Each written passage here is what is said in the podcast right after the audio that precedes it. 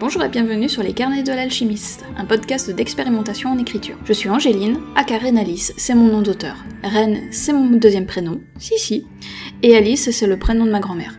Je suis alchimiste littéraire et je t'aide à concrétiser ton roman depuis l'idée sur un post-it jusqu'à ce qu'il arrive en librairie. Je t'accompagne aussi bien dans la lecture professionnelle que sur l'écriture même de ton manuscrit. Dans cet épisode de podcast, j'ai eu l'honneur et la joie d'inviter Émilie, éditrice des éditions Livresse, une maison d'édition belge, pour parler du nombre de lectures que subit un manuscrit une fois qu'il arrive dans la maison d'édition jusqu'à ce qu'il arrive en librairie, et de deux, trois autres petits sujets également.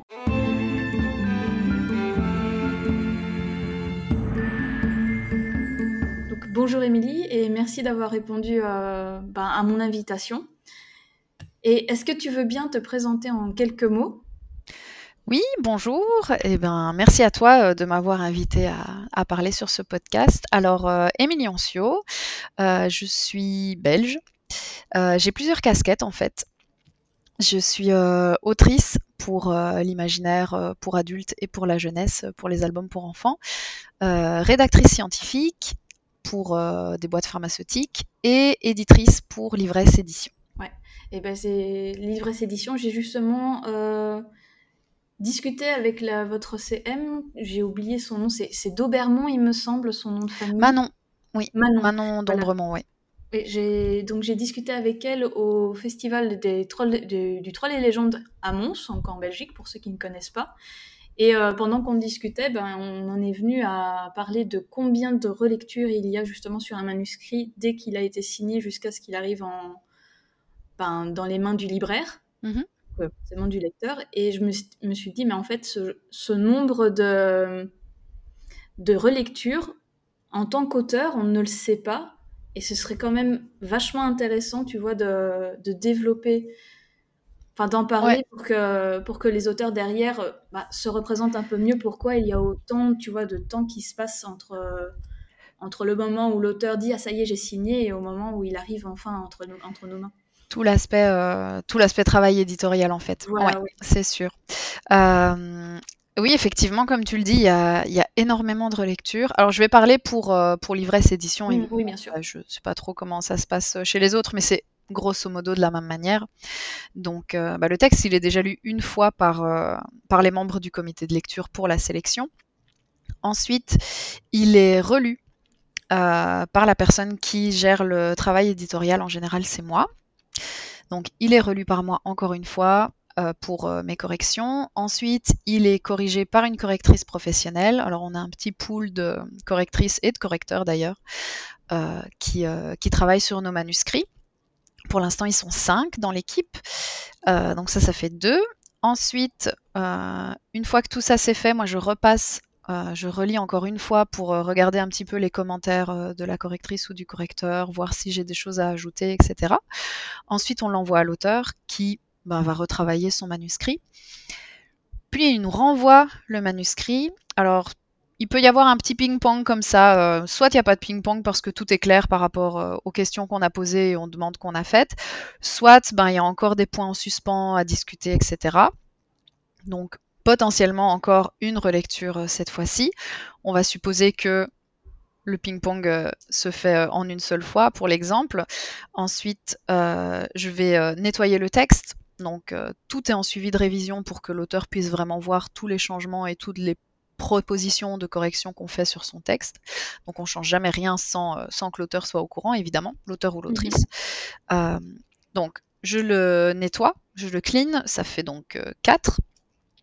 Ensuite, on le renvoie potentiellement une fois à l'auteur, mais à cette, euh, cette étape-ci, ça rentre dans euh, la préparation de la maquette et ensuite la validation du BAT. Donc moi, une fois que je fais la maquette et que le fichier est prêt à être imprimé, entre guillemets, euh, là, on passe dans la validation du BAT et donc en général, je demande à l'auteur est-ce qu'il veut passer vraiment en tout dernier pour faire sa relecture.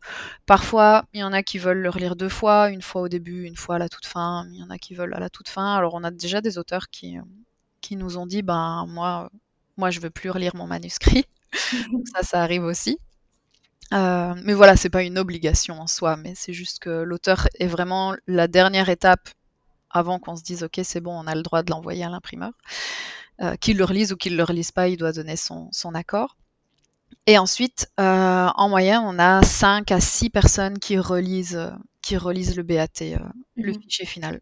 Donc au total, je dirais qu'il y a en moyenne une dizaine de relectures. Le texte est relu une dizaine de fois. Et, c'est vraiment important parce qu'on a, on a le coup à chaque fois, en fait. malgré toutes les relectures, malgré des personnes différentes qui relisent euh, le texte, euh, on laisse parfois passer des erreurs, euh, des erreurs ou des petites coquilles ou des détails. le dernier en date, qui était vraiment là pour le coup énorme, c'est dans notre dernière anthologie Nouvelles de l'Ouest autant dans Crépuscule que dans Aube d'ailleurs, j'avais mis le mauvais titre à la première page au lieu d'écrire Nouvelles de l'Ouest. J'avais écrit Nouvelles du Front. Et, on est, bah, ils sont techniquement 22, 22 auteurs en tout à avoir relu et je crois qu'il y en a que trois qui m'ont signalé euh, au fait, première page, le titre est mauvais. Donc, euh, donc voilà. Et ah moi, je n'avais pas vu, la correctrice l'avait pas vu non plus. Voilà, plus c'est gros, plus ça passe. donc voilà. Mais ouais, il y a, un gros, gros travail euh, de relecture, de correction. Et c'est vrai que ça explique pas mal le délai entre la signature et la sortie. Mmh. Alors ça pourrait être fait rapidement en soi, mais c'est vrai qu'on préfère prendre le temps. Et puis, il y a souvent plusieurs publications qui sortent en même temps, donc il faut accorder les plannings. Parfois, les auteurs sont plus ou moins disponibles à certaines périodes et pas à d'autres. Idem pour les correcteurs, d'ailleurs, vu que c'est des, euh, des indépendants, donc ils travaillent pas que avec Livresse Édition, évidemment. Oui. Euh, donc voilà. Ok. Et quand tu parles de nettoyage, justement, c'est quoi exactement comme étape? Euh, ce que j'appelle l'étape de nettoyage, en fait, c'est une fois que toutes les corrections ont été faites, euh, on a un document Word qui est en suivi de révision mhm. avec des couleurs partout parce que moi les répétitions, les verbes faibles, les tournures à retravailler, etc., les adverbes, euh, je les surligne. Et donc du coup c'est un, gros arc-en-ciel de couleurs le document. Euh, plus ou moins. Il y en a, c'est un peu moins, il y en a d'autres, c'est beaucoup plus.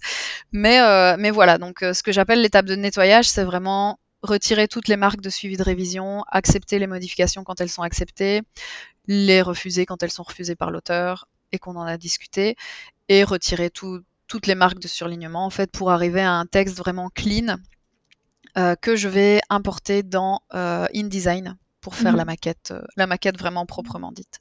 Ok. Donc on a parlé qu'il y avait au moins 10, lectures sur, mhm. sur le manuscrit. Et est-ce que tu pourrais m'expliquer, enfin nous expliquer, pourquoi il y a autant de relectures justement? Outre le fait qu'il y a plusieurs yeux et que bah, des fois ça, il y a quand même des coquilles qui passent. Bah, c'est justement ça. Il faut. Euh, l'auteur, déjà, il a écrit son texte. Mm. Il l'a il l'a dans le nez, entre guillemets. Il l'a déjà relu des. Peut-être pas des centaines, mais en tout cas au moins des dizaines de fois. Et en fait, le cerveau compense. Donc quand on quand il y a une coquille, quand il manque un mot, quand il y a des petits détails, euh, le cerveau, quand on est pris dans l'histoire, il a tendance, surtout quand c'est un texte qu'on a déjà lu, il a tendance à compenser et c'est pour mm. ça qu'on passe au-dessus de, choses. Et que ce soit moi, la correctrice ou l'auteur, c'est trois personnes qui ont déjà relu le texte plusieurs fois à l'étape finale. Donc on a ce biais un petit peu de parfois laisser passer pas mal de choses. Alors il y a des petits trucs et astuces pour éviter ça. Il y a le fait de, de commencer par la fin, de lire paragraphe par paragraphe euh, vers la fin pour essayer de se couper un petit peu euh, de, ne pas trop se laisser embarquer par le texte. Mais je préfère toujours euh, qu'il y ait des gens qui n'ont jamais lu le texte qui, euh, mm. qui passent derrière pour, euh, pour relire. Et donc en général, alors il y a ma maman qui relit, qui relit le texte et il y a des stagiaires. Il y a des stagiaires et certains collaborateurs de l'ivresse qui, qui relisent le texte. Et alors parfois c'est l'auteur qui a, bah, qui a son propre relecteur ou sa propre relectrice et qui dit bah moi je vais l'envoyer à, cette personne-là aussi pour, euh, pour vérification. Ok. Dans tout, dans tout le, processus justement de, travail du texte, qui, qui, sont les personnes qui relisent justement? Euh, Donc tu as dit qu'il y avait des correcteurs, mais est-ce qu'il y a aussi d'autres personnes, plus des lectrices euh, et des lecteurs professionnels par exemple?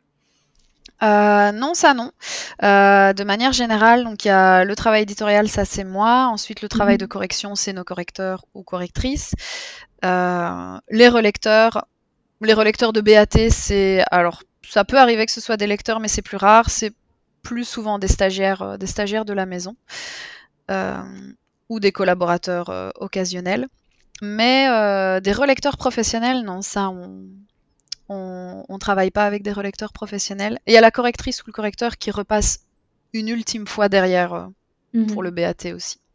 Du coup, euh, vous, vous revoyez quand même la, le fond ou juste, euh, enfin le fond de l'histoire, la, la fluidité du texte, ou c'est vraiment juste pour la correction orthographique? Oui, oui, ça, on, on fait aussi, mais ça, c'est à l'étape de correction. Hmm, Ça, on le fait à l'étape de correction. Alors, il peut arriver que tout à coup, à la dernière étape euh, du BAT, on se dise, bah, tiens, c'est bizarre, euh, il y a, il y a une incohérence ou il y a, il y a un souci euh, dans le texte. Alors, du coup, on corrige évidemment. Mais Mhm. en général, tout ce qui est au-delà de la coquille euh, ou de la petite faute d'inattention, ça, c'est corrigé au niveau de, de l'étape de correction. Et oui, on fait, on fait un travail sur, euh, bah, sur tout ce qui est correction Ouais. orthographique, grammaticale, syntaxique. On travaille le fond, on travaille les persos, on travaille la forme, en sachant évidemment que bah, cette étape-là, c'est vraiment en collaboration avec l'auteur ou avec l'autrice. Hmm, On va pas lui imposer directement de, de modifier quelque chose euh, de conséquent dans son histoire.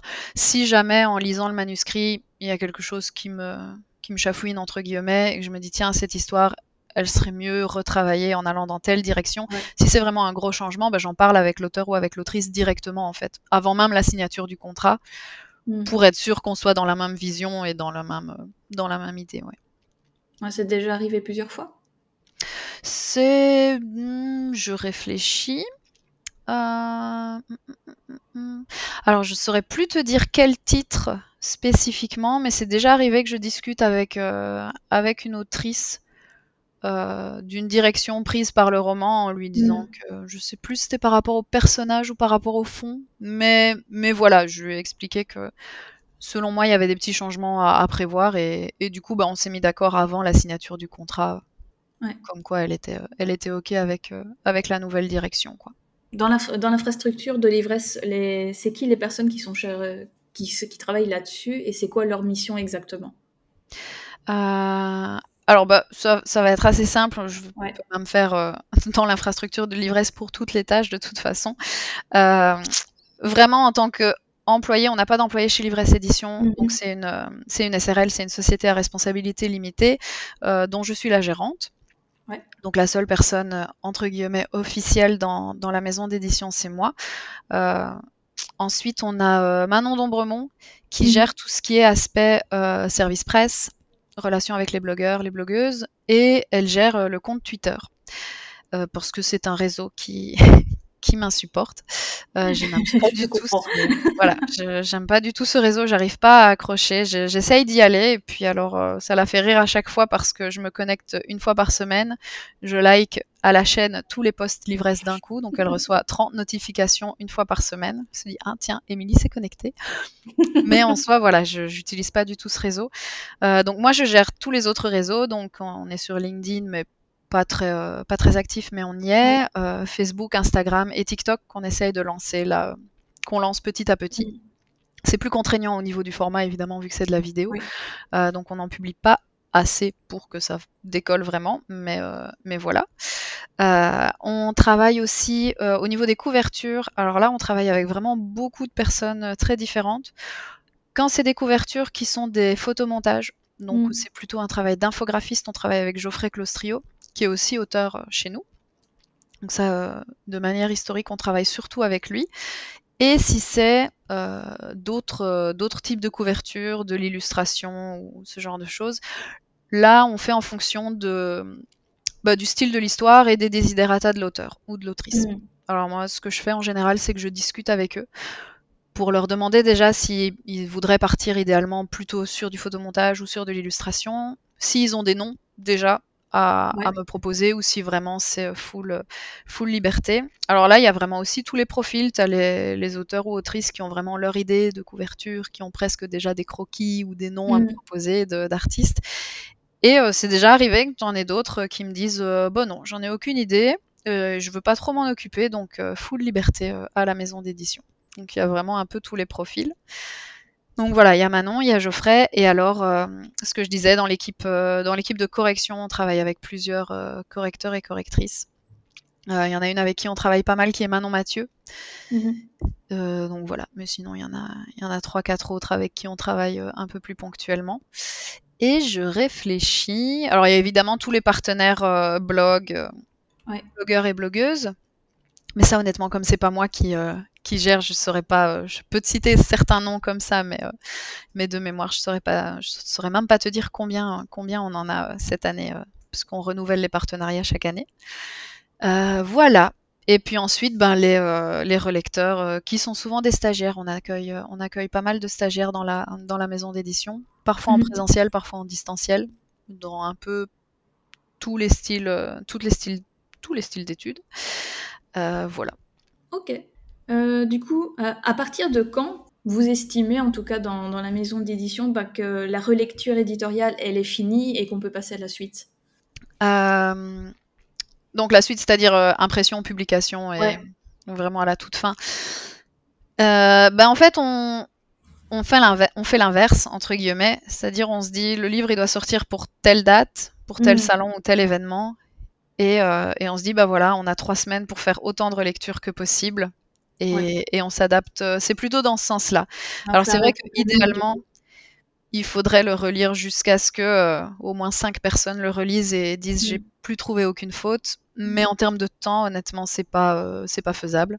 Alors il y, a- il y en a, il y a des maisons d'édition qui peut-être y arrivent, hein, parce qu'ils ont des grosses Ouais. équipes et que du coup euh, en simultané il y a 20 personnes qui peuvent relire le, le manuscrit.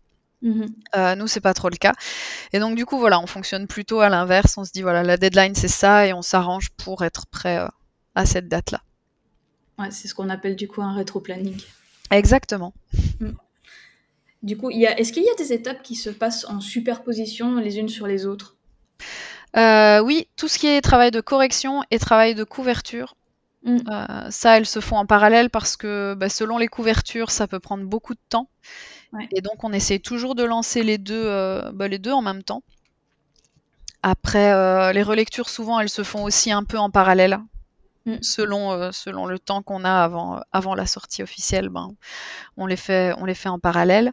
Sinon, c'est plus ou moins tout. Après, durant tout ce processus éditorial, ben, il y a plusieurs petites étapes annexes, entre guillemets, comme euh, l'intégration euh, du livre dans les nouveaux catalogues qu'on fait imprimer, la préparation du communiqué de presse, la préparation du dossier de presse, euh, établir la liste de- des journalistes et des blogueurs. Alors, les blogueurs, on travaille en SP numérique, mais les journalistes, souvent, c'est en SP papier. Donc, établir la liste de ceux, de ceux qu'on va contacter, voir avec l'auteur bah, à quel salon il veut participer, organiser un peu tout ça, s'il y a des séances en librairie qu'il a envie de, de réaliser dans sa région ou, ou dans les environs. Euh, faire la liste aussi des librairies à qui Ouais. je, vais, euh, je vais aller présenter l'ouvrage. Selon les types de librairies, bah forcément, euh, on présente pas tout. Parce que on est une maison d'édition généraliste, donc c'est bien parce que ça nous permet de toucher un public très très large, notamment en Mhm. salon, c'est vraiment une force.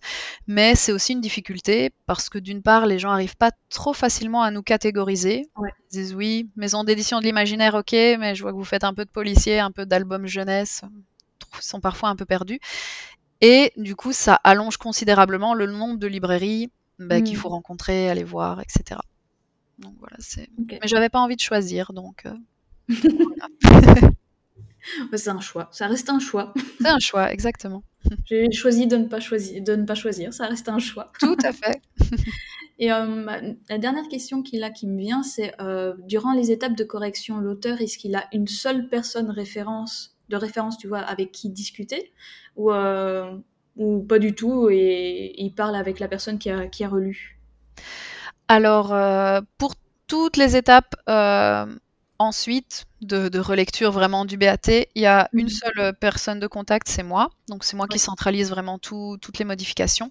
Pour l'étape vraiment de correction, euh, soit il est en contact direct avec la correctrice pour discuter de certains points bien précis, soit avec la correctrice, on fait une réunion à deux. Mhm. Et puis ensuite, c'est moi qui fais, euh, qui fais le lien entre les deux. Ça, on s'adapte un petit peu à la manière dont, euh, dont les auteurs ou autrices veulent travailler. Et puis, il y a aussi le fait que parfois, ben, on fait des corrections sur le manuscrit, mais il n'y a pas de questions de fond à poser. Et donc, du coup, là, il n'y a pas vraiment besoin qu'il y ait un contact direct entre l'auteur euh, et la correctrice. Quoi. Ok, c'est tout pour les questions que j'avais euh, que j'avais listées. Merci de m'avoir répondu. Et ben, avec Et, euh, grand plaisir, merci à toi. Du coup, ben, moi, la... les questions que j'aime bien poser en fin de, de podcast, c'est s'il y a un conseil, un apprentissage que la personne a appris et qu'il a envie de, transmettre justement aux personnes qui écoutent, quel conseil tu aimerais donner aux auteurs qui ah. écoutent? Aux auteurs, euh, ben, aux auteurs, ce serait de. C'est compliqué comme question parce qu'il y a tellement de, il y a tellement de conseils que je pourrais donner sur, euh, sur plein d'aspects différents en fait. Euh, bon, je vais donner un conseil en lien un peu avec ce que je suis en train de faire euh, juste aujourd'hui. avant de contacter les maisons d'édition, vraiment vérifier la ligne éditoriale, vérifier hmm. si les soumissions sont ouvertes vérifier euh, le type de soumission qu'on accepte, les manuscrits, ce qu'on demande, etc., les conditions de participation, euh, parce que je reçois en ce moment énormément de mails de gens euh, qui qui nous demandent si les, si les soumissions sont ouvertes ou qui nous envoient directement le manuscrit par mail, alors qu'en fait sur notre site internet on a on a bien inscrit que les soumissions sont fermées mmh. et cette information elle est vraiment juste au-dessus du formulaire de contact donc il suffit de scroller la souris deux secondes pour, euh, pour avoir l'information.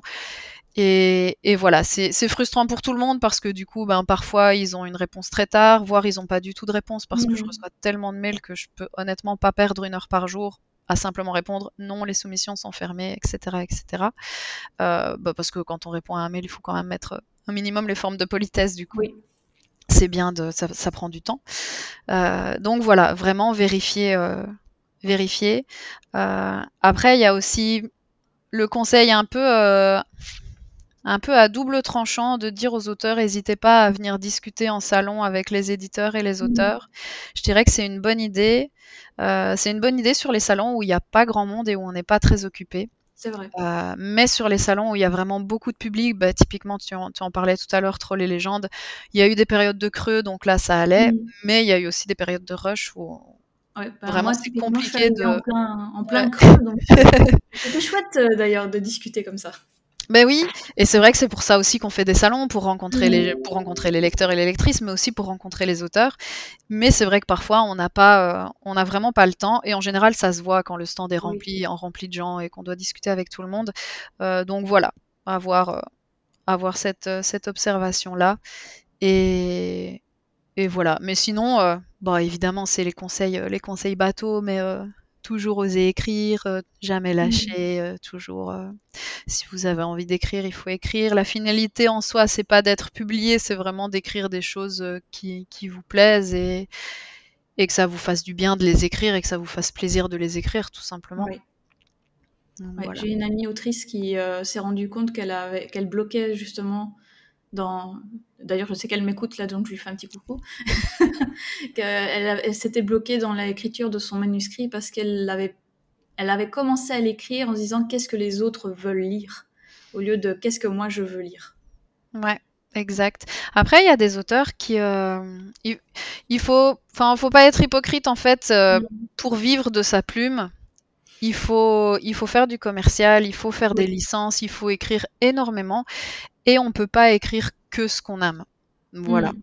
Euh, je prends l'exemple, euh, alors ça fait longtemps que j'ai plus euh, suivi sa page, mais je prends l'exemple par exemple de Olivier Gay qui raconte, qui, qui, lui a vraiment, je crois, il a écrit 400, 400 livres là, il vide sa plume, mais c'est beaucoup de licences et il expliquait voilà que qu'il passe une grande partie de son temps à écrire, à faire des commandes qui ne lui mm. plaisent pas nécessairement, mais qui lui permettent sur le côté bah, d'écrire, d'écrire ce qui lui plaît. Donc il y, a, y a cet aspect-là. Mais si en soi, euh, devenir un auteur professionnel euh, qui vide sa plume uniquement n'est pas, n'est pas l'objectif de vie de l'auteur, je pense que c'est mieux de privilégier le fait euh, bah, d'écrire ce qui nous plaît. Parce mmh qu'en soi, un texte, un texte qui a été écrit, ça va faire très bateau et nunuche de dire ça comme ça, mais un texte qui a été écrit vraiment avec le cœur, ça se ressent en fait. Oui, Qu'un texte qui a été écrit pour répondre à un cahier des charges mais sans intention vraiment réelle derrière, bah, ça se sent aussi et c'est un mmh. texte qui a pas d'âme et, du coup il est moins, il est moins intéressant. C'est vrai.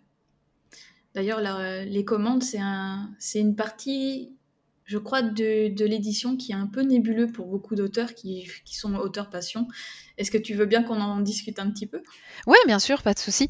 Euh, alors nous, on fait pas, euh, on fait pas chez Livresse Édition. Mmh. Euh, ça va peut-être, ça va peut-être venir. Hein. Ce qui se rapproche le plus entre guillemets des commandes, mais c'est pas encore tout à fait ça, c'est nos appels à texte. Parce qu'on fait un appel à texte chaque année ou tous les deux ans à peu près. Euh, sur un thème bien précis, où là c'est une demande entre guillemets euh, mmh. aux auteurs de nous écrire un texte bien spécifique.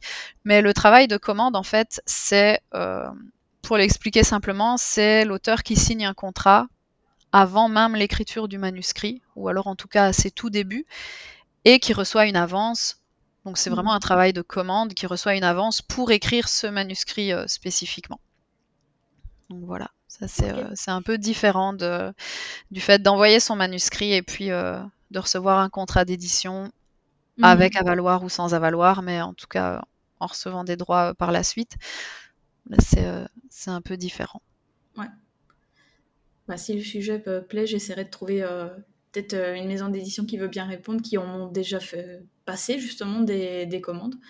Ben oui, complètement. En plus, c'est super intéressant comme sujet oui. parce que euh, là, dernièrement, avec la, la, nouvelle législation qui vient de passer, mmh. il me semble que au niveau de, de l'imposition, ça, ça change. Au niveau des droits d'auteur, euh, si c'est un droit d'auteur, ça reste plus ou moins imposé euh, avec euh, une, un taux d'imposition bas.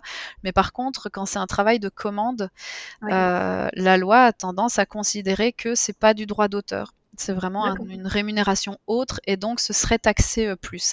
Après, j'ai c'était il y a déjà quelques mois, j'ai plus suivi les derniers, euh, les derniers développements, il faudrait peut-être euh, se renseigner. Mais c'est un sujet hyper intéressant parce que forcément, mmh. être taxé, à, alors les droits d'auteur, en tout cas en Belgique, ils sont taxés à 15%. 15% de taxation au lieu de 30 ou 35, c'est pas, ouais. c'est pas la même histoire, quoi. Effectivement. Ouais, c'est sûr qu'en plus on est sur la législation belge, donc euh, je ne sais pas si la, sur euh, le sol français si c'est euh, si c'est pareil. Ouais, ça c'est encore, encore différent. D'autant qu'en mmh. France, eux, ils ont, euh, c'est vraiment très très lourd comme comme administration. Oui. C'est très très, j'en rigole souvent avec les collègues éditeurs, mais j'hallucine à chaque fois des des formulaires, des procédures pour le moindre petit détail administratif en France, mmh. ça prend des proportions où tu te dis mais comment c'est possible de complexifier quelque chose d'aussi simple? Oui. A contrario, on peut faire aussi l'inverse euh, de notre côté. Oh, c'est sûr, c'est sûr. Il y a toujours moyen de complexifier les choses. bon, bah, voilà, moi j'en suis arrivée donc à la fin de ce que je des questions que j'avais écrites je suis ravie de, qu'on ait pu euh, dériver un petit peu sur, euh, sur les deux sujets qu'on a pu, qu'on a pu euh, développer avant. Eh ben avec plaisir. Merci beaucoup d'avoir répondu. J'espère qu'on ben, pourra se revoir pour un autre épisode euh, peut-être plus tard. Eh ben oui, avec grand plaisir. Grand, grand plaisir. Merci à toi pour l'invitation. Bah, à bientôt du coup. Merci. Merci, à bientôt. À bientôt. Voilà, j'espère que cet épisode t'a plu. Tu peux retrouver les éditions Livresse dans les liens qui se trouvent dans la description de cet épisode de podcast. Si cet épisode t'a plu, je t'invite à lui donner une note pour qu'on puisse être découvert par d'autres auteurs. Ça fait vivre également le podcast et moi, ça me fait extrêmement plaisir. Tu peux me retrouver sur Instagram, c'est là où je suis le plus active, et également sur ma chaîne YouTube. À bientôt